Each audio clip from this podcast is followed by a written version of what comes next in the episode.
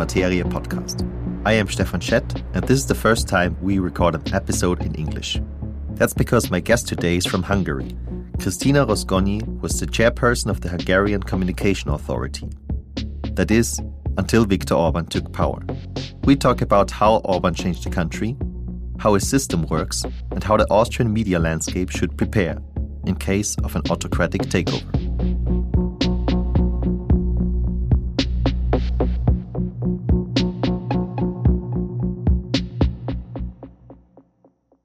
Krisztina, welcome to the podcast. Thank you for the invitation. It's my honor to be here. You are a communications scientist, but we can't speak about your career without talking about Hungary. What was your role in the Hungarian media landscape? Wow, how should I explain? Um, I played smaller roles, like a beginner, and in the in German we would say in the Gründungsphase. Not only specialized in law, but I was, I think, very much dedicating being an activist in the Hungarian media scene um, during the 90s, end of 90s, and the and during the the years of 2000s.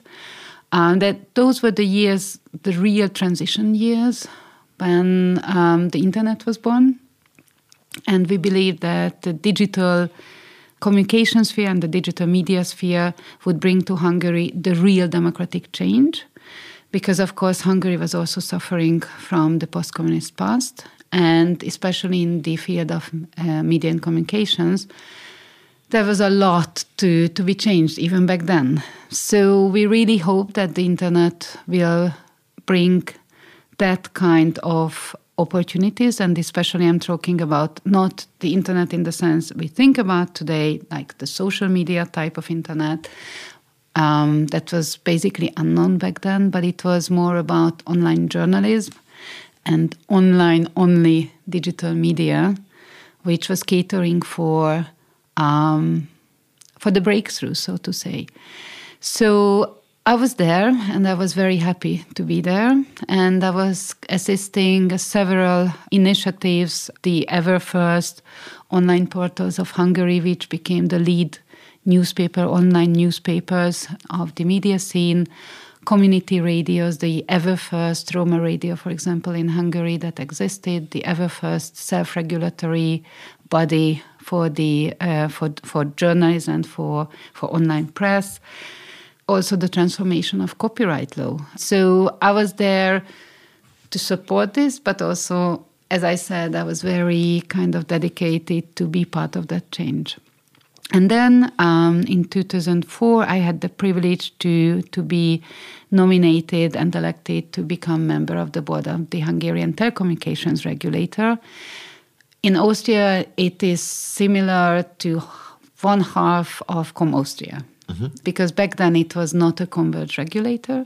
So I was there f- for the telecommunications part, but uh, my responsibility was for the so called convergence areas. So those areas which were in between media and telecommunications. So satellite, cable television, IP television, the whole digital switchover from analog to digital broadcasting and these kind of things.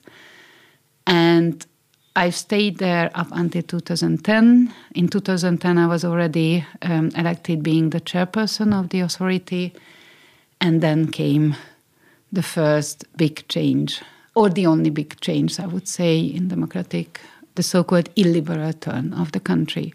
And me and many of us who were in, so to say, high-level positions, we resigned we did not want. I, I personally did not want it to to go into a dirty fighting that was already there, and it was very obvious by then, basically by the mid of 2010, that there was no hope to fight a, a fight.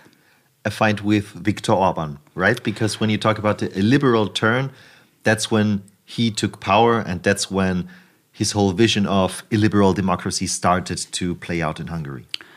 Yes, it was his vision, but it was not only him, and it's still also today, it's not only about him because it's a system, and they call it as a system, and they call it as the national cooperation system.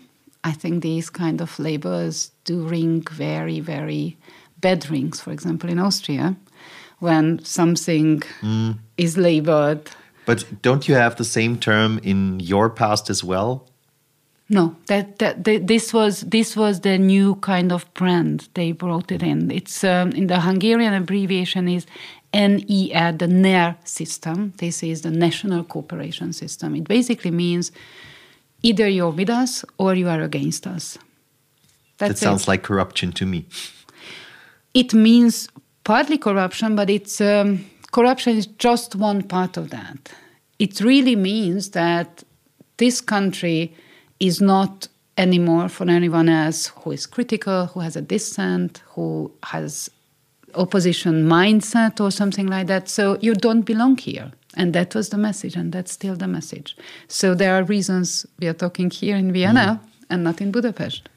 But what did happen 2010 and afterwards? How did you see that development in your country? Um, I'm sorry, I will now look into my notes because, you know, I'm a lawyer, so I always be very uh, keen to be precise about the, um, the facts, so to say. So I think one of the key takeaways of the Hungarian case was, as we called it, the rapidity of the events. Because what happened happened basically in less than six months. So I'm looking now at the timeline of 2010, and you know, it's 14 years ago. It's so long time. And it happened in six months in 2010. Exactly. So uh, Fidesz uh, win the elections in April 2010 with over 50 majority of the uh, 50% uh, of the votes. And that's Orban's party, just for listeners who don't know about yes, Hungarian politics. That's Orban's party. And under the Hungarian election system, 50% plus of the popular votes meant two-third majority in the parliament. So that's the you know that's the that's how it translated. It was not about them. It was you know that was the system in place. So that was not fabricated by orban. Um, i'm not aware about the the austrian kind of election system in that but the popular votes you know they do not translate one on one into seats in the parliament. Mm-hmm. so it's that, much more proportional in austria than it is in hungary. Um, back then the hungarian system was fairly proportional, actually. Mm-hmm. It's not anymore. They have changed that. So that could not happen to them again, mm-hmm. um, to take away that kind of power. But there are certain constellations when it could happen. And it did happen. So they won two third majority in the parliament in April. The absolute first target point was the media. So that was that was their strategic kind of um, um, decision to focus on the media from the very first moment on. And it was not only Orban, but he had um, an army around him who were basically preparing this kind of takeover. And you mean by that oligarchs that bought up the media, or nope. what, what is that? Army? Oligarchs, oligarchs came much later. Those were people loyal to him and loyal to the party who were preparing for this kind of, again, I would not call it change, I would really call it a takeover. So there was a person, actually a lady, who was meant to be the chair of the newly set up regulator, the regulatory body. She was preparing for this role for a decade by then there were people who were meant to take over the public service broadcaster. There were people who were meant to take over the media subsidies funds. So, so there were again kind of um, an army. I would call just a were, lot of different people preparing yes, who for were their trained roles. to go on day two and take a position and take over that particular position. By July 2010, they already passed the new media law. So from April to July, they have passed the longest ever since legal document in media history in Europe there is not no no one country where, which has such a long media law as Hungary does.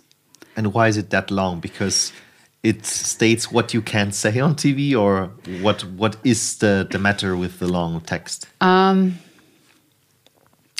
democratic legal systems are based on mutual cooperation in a society, in the legal system, and also on a high level of trust in a society.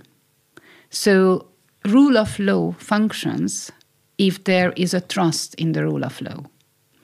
They were not preparing for such trust, they were preparing for a war. And therefore, in a democratic country, laws are rather short because there's a general assumption that the checks and balances, the democratic institutions, the society, and, uh, and how the society works will put the interpretation behind the lines, so to say, in a democratic manner, in discourse, in after you know several discussions, after making compromises and coming to a democratic solution. It was not the case in Hungary. They knew that there will not be this kind of cooperation or this kind of trust in the society, which would have needed their takeovers. So for them, it was inevitable to regulate each and every aspect of the functioning of the media system to the lead, to the last details. But what changed back then? Because when we hear about Viktor Orban's Hungary, we hear a lot about autocratic turns or illiberal turns. So, how does that translate into media law? And the media system, right. So, of course, the first question and the first kind of easy targets are the institutions. For them, back then, the, the crucial institution was the regulator.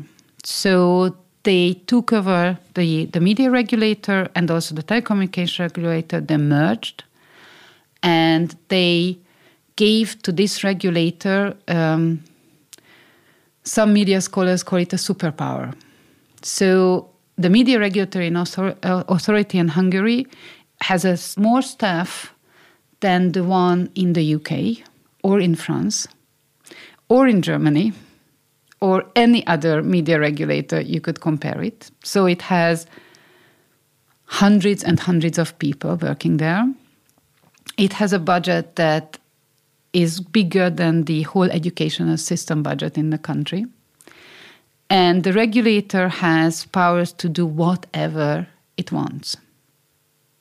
And that means also close down unfriendly media against Orban. Absolutely. And they did.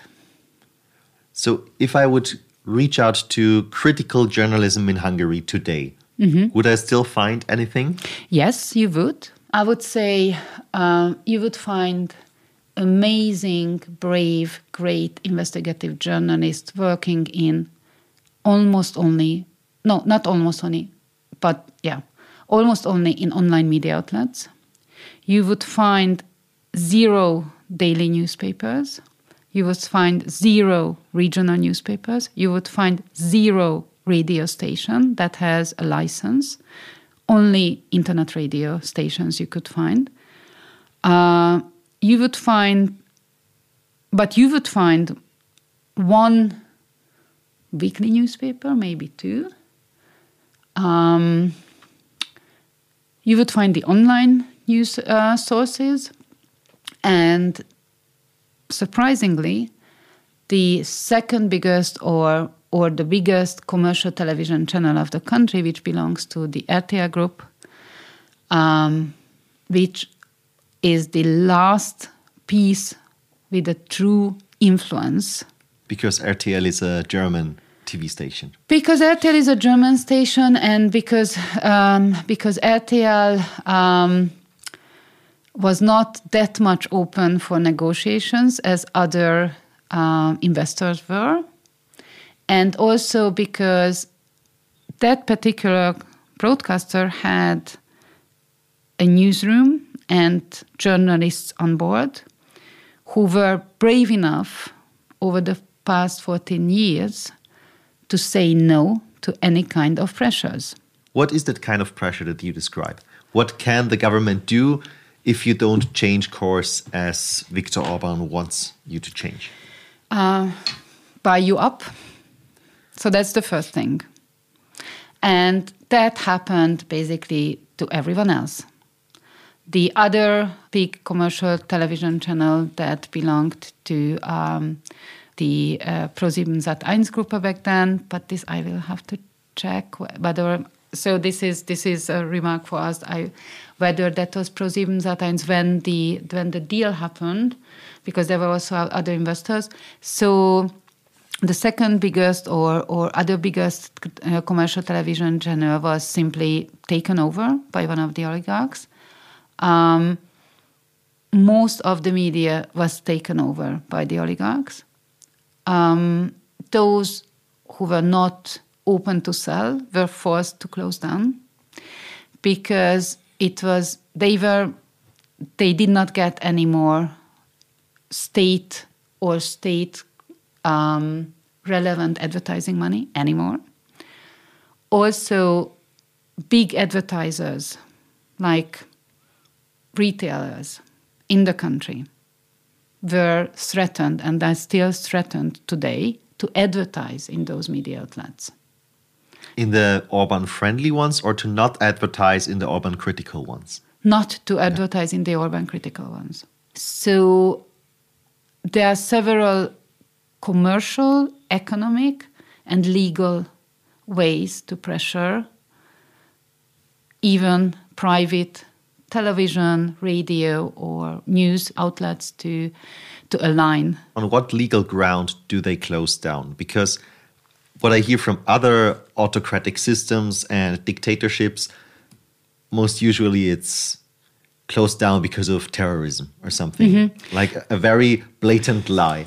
Is it the same in Hungary, or do you have a legal process with a bit better explanation? It's more complicated okay. than that. So, you know, Hungary is still in the middle of Europe, so it's it's not that much easy. Where it's very easy is, for example, in the case of um, terrestrial radio stations. So they did not get a license, or the license is taken away or not renewed. So whenever I get into a car and drive in Hungary, and you know, when you switch on the radio, you still listen to FM radios. There is nothing else than government propaganda. So you can switch from A to 20. You can switch um, in between the stations. Funny thing, if you switch on, for example, at noon or at any time when you have the news, very often you will listen to the same wording of the news. So all the different private stations have the same wording for government affairs. Exactly, exactly. That sounds like a dictatorship, to be honest. It is, um, and um, and how is that? Because they also took over the um, the press agency, the National Press Agency. What would so, be the Austrian press agency, the, the APA, APA in exactly, Austria? exactly. So the Hungarian APA is, um, is publishing the news of the day, taken over all these stations and read word by word. So it's really, really kind of um, Orwellian experience to listen to radio, for example, in Hungary. But how are people reacting to that? Because even if you like Orban, I think you can there might be a lot of people who really are into autocratic politicians, even if they know they are autocratic. But people that are just right wingers, but hear that every TV station, every radio station is using the same wording as the government, have to be skeptical about that, right? No. no, no, nobody bets an eye about it in Hungary. No, um, I mean, you know, uh, so there are definitely several people who don't believe this or who are not interested, but most people simply avoid news. This is also very interesting statistics. The latest um, results of the Reuters study, which is a comparative study, says that news avoidance in Hungary is over 40%. So people For comparison, simply, do you know the, the value for Austria? yes, unfortunately, 39. Okay, so not a big difference in media trust. And this is, you know, this is also one of the issues when we will come to the takeaways of the Hungarian story for Austria that Austria should also be very, very worried about. Because news avoidance means that people are simply not interested in what is happening in terms of, you know, politics, in terms of democratic institutions, because they have other problems in life and they are interested in information that is relevant to their lives and they believe that the media is not is not delivering that information or they don't trust that information and they avoid the news But uh, distrust in media doesn't necessarily mean that they are not interested, but they don't trust the media system. So, is there an alternative in, as you know, in many autocratic systems, they turn to social media and to random TikTok accounts talking about Ab- politics? Absolutely. So the highest race ratio of social media consumption in Europe is Hungary. So that also tells a lot because then they are exposed to unfiltered information. They are exposed to unfiltered propaganda. They are exposed to several ways of disinformation. They are exposed to several other types of, so to say, um, aligned kind of news pieces because Orban and the media experts, so to say, around uh, around the government also realized that the social media is the platform where they can reach their electorate. So by now there are, for example, specific outlets financed by state money where they train social media influencers. And by they, you mean The government. the, not, not the party, but the government for Viktor Orban's policies. You know, for them, it's um, it's not anymore a big question to make a distinction what is party. You know, what is aligned with the party and what is aligned with the That- government. that's it also equals. autocratic to of me. course, of course. So these institutions are financed by state money, so to say.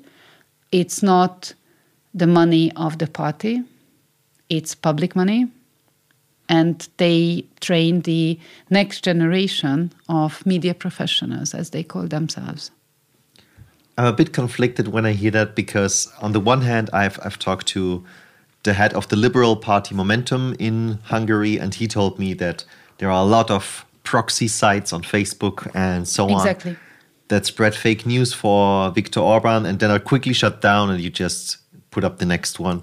That there's more money in Hungarian disinformation than in any media advertisement system in Europe. Absolutely right. And on the other hand, you know the stories of, let me think about uh, Iranians or now even Russians in the channels that they can still use, use social media as a counter movement to autocrats. So couldn't that be also a potential for good? Um, that's a very complicated but absolutely great question. Thank you. Uh, it goes way beyond Hungary. It's really about the the essence of what to do about social media, its presence and its role in democratic societies or undemocratic settings.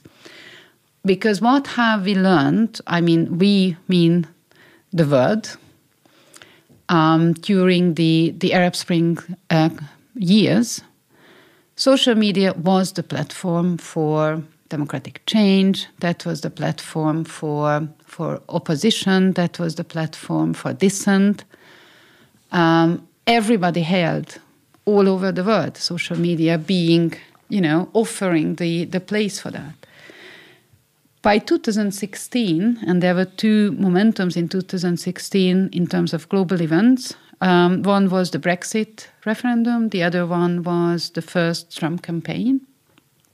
When the whole big world learned how social media can be misused.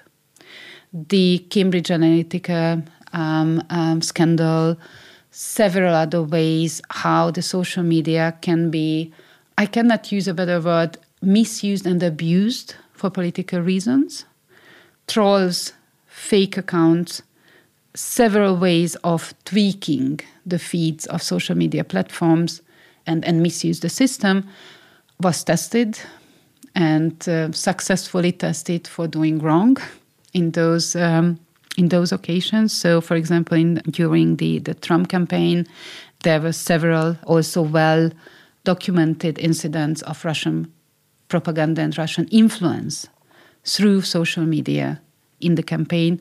The Brexit referendum was, we know by now how many political influences were there to turn the voters in favor of the, the, the leave vote. Since then, regulating social media is high and on the top of the European legal and policy agenda, and a lot has changed. Still, social media platforms are really battlefields as of today. And this is something we have witnessed since the breakout of the, the Gaza war. We have seen the, the huge discrepancies between Elon Musk and the European Commission, for example, on, on debt matters and the, uh, and the spread of disinformation, for example, on X. So, social media right now is seen much more a threat than an opportunity because we also learned and do know by now that social media is basically uh, killing quality media in so many ways. I don't disagree with you on that, but isn't it in, in normal media systems? I'm talking democratic, mm -hmm. liberal media systems. Isn't it also the, the job of media companies to find out a way to still survive without state money and next to social media, or is that completely impossible? I wouldn't say completely impossible, but I would say there's no level playing field. So the amount of money, the amount of advertising money social media platforms are siphoning out from the media markets, and especially uh, from quality media outlets, it's really not comparable to any other systemic attacks on quality media. So the question is how can you fight against that? Definitely not with the use of distorted, politically driven state advertisements, which we also learned, for example, in Austria, the, the so called uh, infamous Inseraten methods of influencing the media. But public money is certainly needed in the media in transparent, objectifiable subsidy systems and, and manners to support quality content production. The future of quality media, I think, is a very hard question. And I don't think that in five years from now, we will see as much quality media outlets as we could see today, or we could also, historically looking back, we have already seen a loss of enormous amount of quality media outlets who could not survive, especially in the middle range or in the small range, in the small scale media outlets. Um, so, just an example: if I would be Guardian today, Guardian is struggling. Guardian is also struggling and looking for means of financing and trying to switch to uh, behind the paywall model without losing audiences. There are no good answers. Mm. It's a struggle, and it's the Guardian. And I think everyone knows that from personal user experience, more and more paywalls, more and more ad block blockers, and so on. So you can see how that changes the media system also in Austria. Absolutely. Absolutely. I want to talk to you about the Austrian media system, but before that, you mentioned Donald Trump, and I was wondering before who has learned from whom? Because on the one hand, you've told me that Viktor Orban has prepared his his army for a decade and then took over power and then it went really fast. That's what reminds me about Donald Trump's re election campaign right now because I think he's doing the same thing. On the other hand, uh, Facebook proxy wars are something from the Trump playbook. So, who has learned from whom and what is the relationship between Trumpism and Orbanism? Um, there's a constant exchange. So, there are several kind of real exchanges between the, the Republican Party and between Fidesz, especially in terms of um, techniques of media misuse, media abuse, and obviously social media is the key target in that sense. I don't think there is, you know, one kind of answer that this this specific skill was developed by here or there. Um, what is, I think, even more important and kind of closer to us here in Austria is, uh, for example, how Orban and the, the, this Hungarian kind of army is importing the knowledge of abuse and misuse of the media, for example, to the Western Balkans.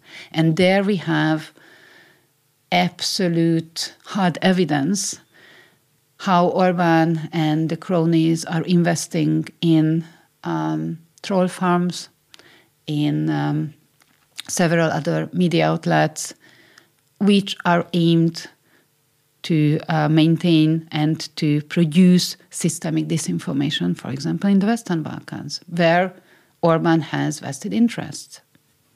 So, this kind of practice, this kind of skills are transferable and they are well prepared to learn from each other and exchange among each other. And it's a story that's coming to town maybe this year in Austria as well, because Herbert Kickl is also saying he wants to do it like Orban. He always says that in his speeches. And what should we do now to prepare for a possible Kickl media capture, to say? Um, first, I would definitely recommend to investigative journalists in Austria to, to go to Hungary, to talk to colleagues, and try to find out what is really going on in terms of exchange because I'm absolutely sure that there's evidence to find about this kind of exchanges and this kind of cooperation. I think it's really important for the Austrian media and for the Austrian journalists to be vigilant and also look into details, look into practices that were not obvious beforehand, and be very, very critical in whatever is going to happen and try to see kind of the, the bigger picture where certain players, certain information, certain you know opinions could come from certain revelations because i'm pretty sure we are going to see many kind of you know breaking stories um, during the uh, during the elections times. The first testing is going to be the European parliamentary elections. Do not underestimate, mm. because that's also a very important battlefield. Also for Vladimir Putin. Of course, of course. So so I think, you know, the good old journalistic techniques about reporting what is going on, good to have, but it's not enough. And it's absolutely crucial to to see who wants to attack in and in what way the Austrian public sphere. When you talk about journalists being vigilant, I wonder what I would do if I would still be a non party journalist. So, full transparency here. because when I have to worry about the economic performance of my media company compared to others that are all struggling, and you have the possible future of a candidate that will give you no money, zero money, and just copy the Orban playbook, I'm not sure how to be vigilant other than reporting about it and hoping that it gains traction. Um, vigilant also means that, you know, just to give you an, uh, an example, if you're a journalist, you live off and from the information you receive. You're a good journalist, so you do your source check, you have your, you know, well-learned journalistic practice, how to do that, they won't be enough.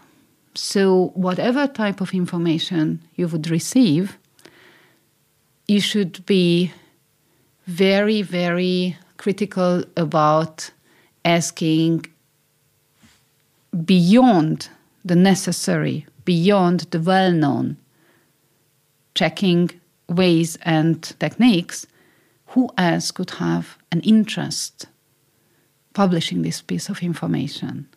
And what kind of other type of power games could be in play if I would run this story?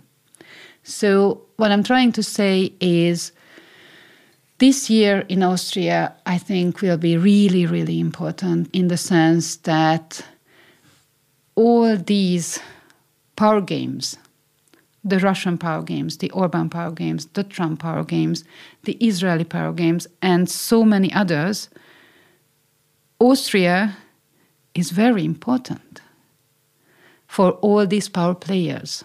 And the Austrian media system, as we know it, is also suffering of several vulnerabilities.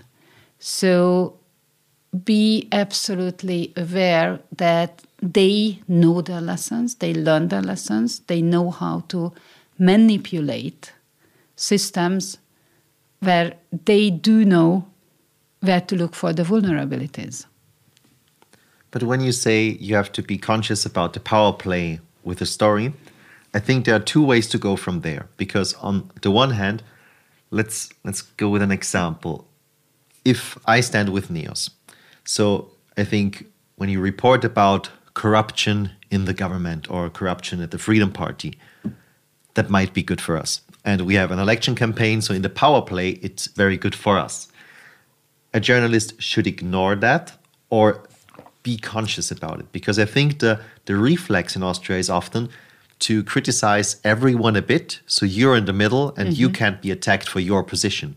Or okay. are you saying that you should take a position in a global power struggle and be conscious about what could happen with the story? Um, I think there's no way not to report about.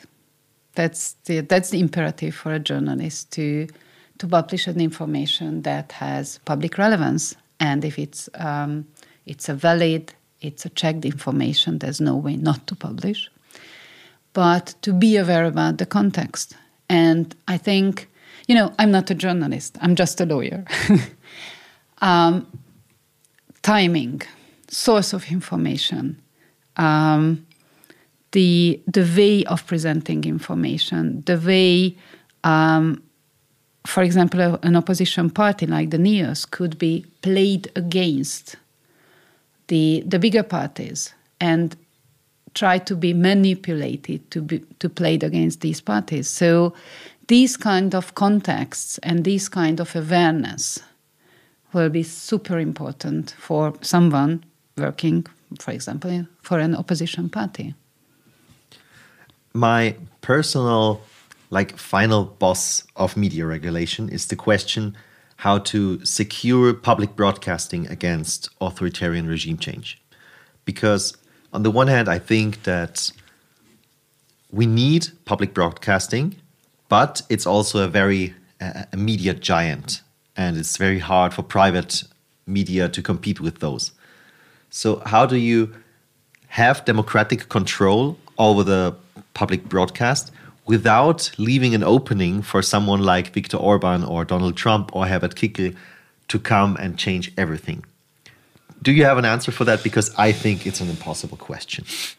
It's an almost impossible question, but uh, I think we will agree that there are some possible answers and also even more no go zones that we could definitely agree on. So, first of all, I would say Austria should be very, very happy and absolutely proud having ORF as a trustable medium.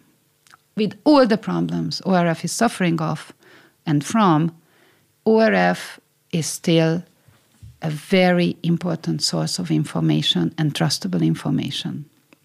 This is a value and this value should be protected.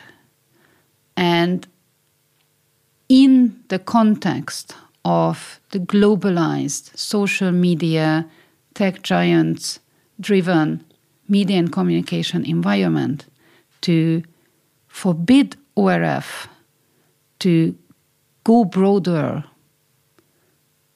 on the digital sphere and I'm, for example, mentioning here the um, the uh, the limitations on ORF's online presence is an absolutely no-go zone.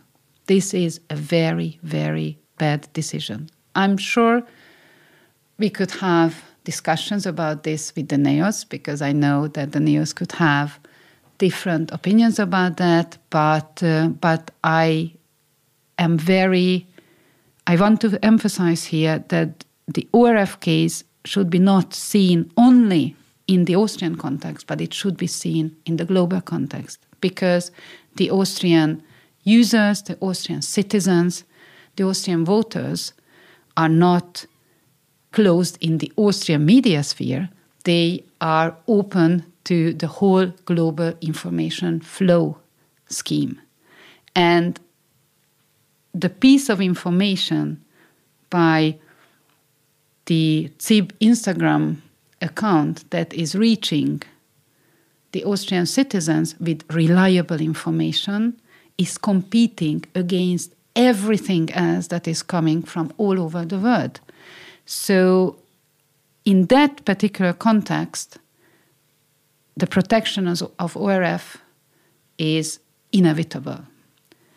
On the other hand, it's very important to look at the Austrian context, of course, and see the limitations of the Austrian non ORF media market and look into the possibilities of diversity and pluralism in, in the non ORF media market.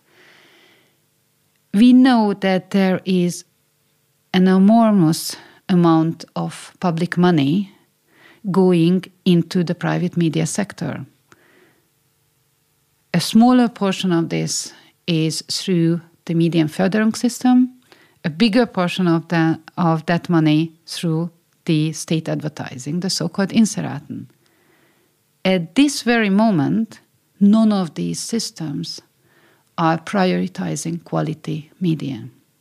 And that's the problem. Because if we want to protect and open up and diversify and make it competitive and be able to um, I won't say challenge the ORF um, he- hegemony, but at le- but definitely offer different and diverse value points, then the Austrian policy-driven subsidy scheme schemes the Austrian state governed um, financing methods should be absolutely reconceptualized and focus on quality instead of uh, quantity, so to say. I I think I'm aligned with you when it comes to relevancy of public broadcast information. But another problem that we have in Austria, I, I am curious if you think that as well, is that you can't really criticize the ORF without getting attacked because you do Kickl's business. Because every attack on the public broadcast weakens public broadcast and that leads to authoritarian governance. And I'm not mm -hmm. sure that's the case because I agree that we need public broadcast and it's good to have reliable information. We get that with ORF. I completely agree. On the other hand, it's a lot of money, and I'm not sure they need that much money to do that because there are Instagram accounts or no TikTok accounts in Austria that reach 6 million people. That's crazy.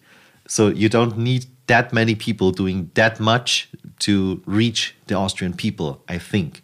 But when I say that, it's always like ORF bashing mm -hmm. or why do you want to weaken public broadcast? I don't want to do that. I just want to criticize uh, in order to make it better. Is that also your perception of our public media discourse? Um, I absolutely agree with you. Um, this discourse is not constructive. This discourse is uh, is really black and white, and I think that's that's a crucial problem. Um, in my personal view, this discourse is suffering of discussing alternatives. It's like more or less ORF, and that's that's that's the discussion about. It's not how ORF could be different, how ORF could be more efficient, how ORF could be more focused, how ORF could be better regulated, not more, but better regulated.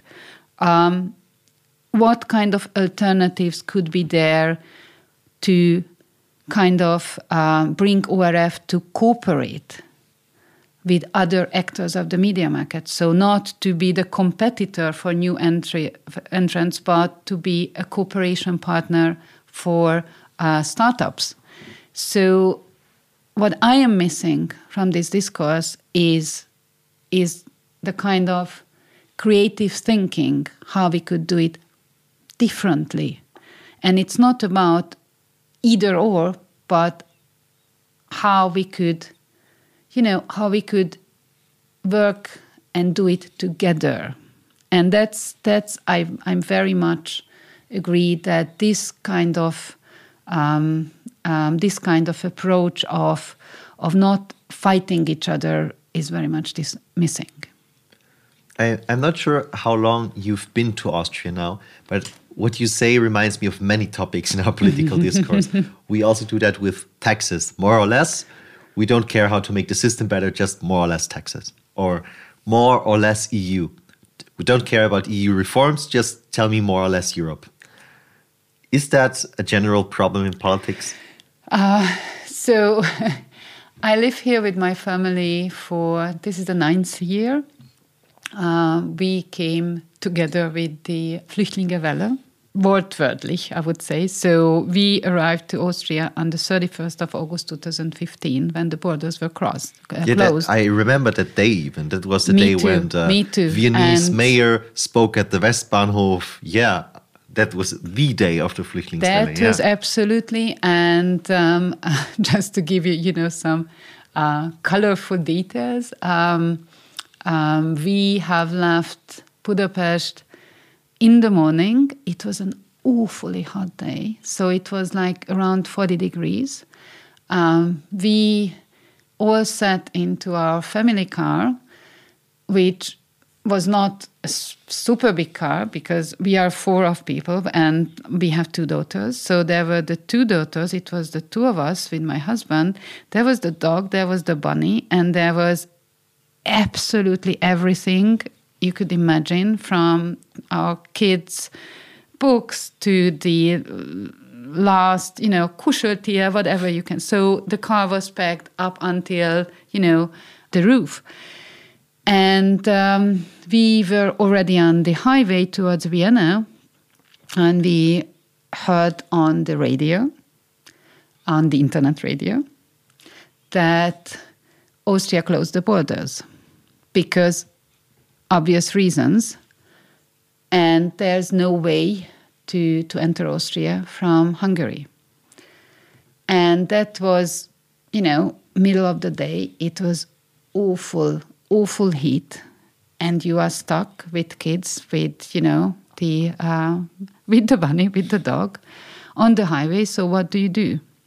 Um, many people got into panic, obviously.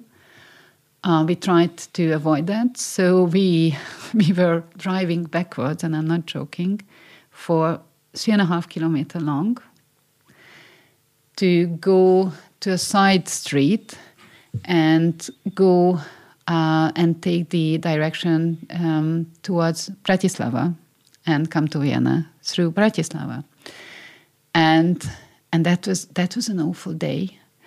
Um, I told my husband, you know, we did not know what, how it happened back then in 1956, but I could imagine that people on the road from Hungary towards Austria, fleeing Hungary, were as much devastated as we felt back then. Mm. Um, but we made it. So, back to your question, I am very much interested in understanding how Austria, culturally, politically, you know, in all uh, in all possible means. I read a lot. I watch. I listen, and I also talk to people. And I very much have the feeling that there's um, there's an ongoing fight between and the good and the bad Austria, and this ongoing fight is sometimes heartbreaking to witness because this is a wonderful country. And this country has amazing potentials. And um, and this fight is so much not worse because there are real enemies out there. And the strengths of this country the the potentials of this society could be and should be used to fight those real enemies instead of fighting against each other Damn, that's a good answer. You should go into politics. when we when we talk about a hopeful message like that, it brings me maybe to my last question. I'm I'm not sure if you can keep up the hope though, because when you look at your old home in Hungary, do you have any hope that in the foreseeable future at least things will get better, more democratic, more liberal again? Or is it in the meantime becoming a closed authoritarian system?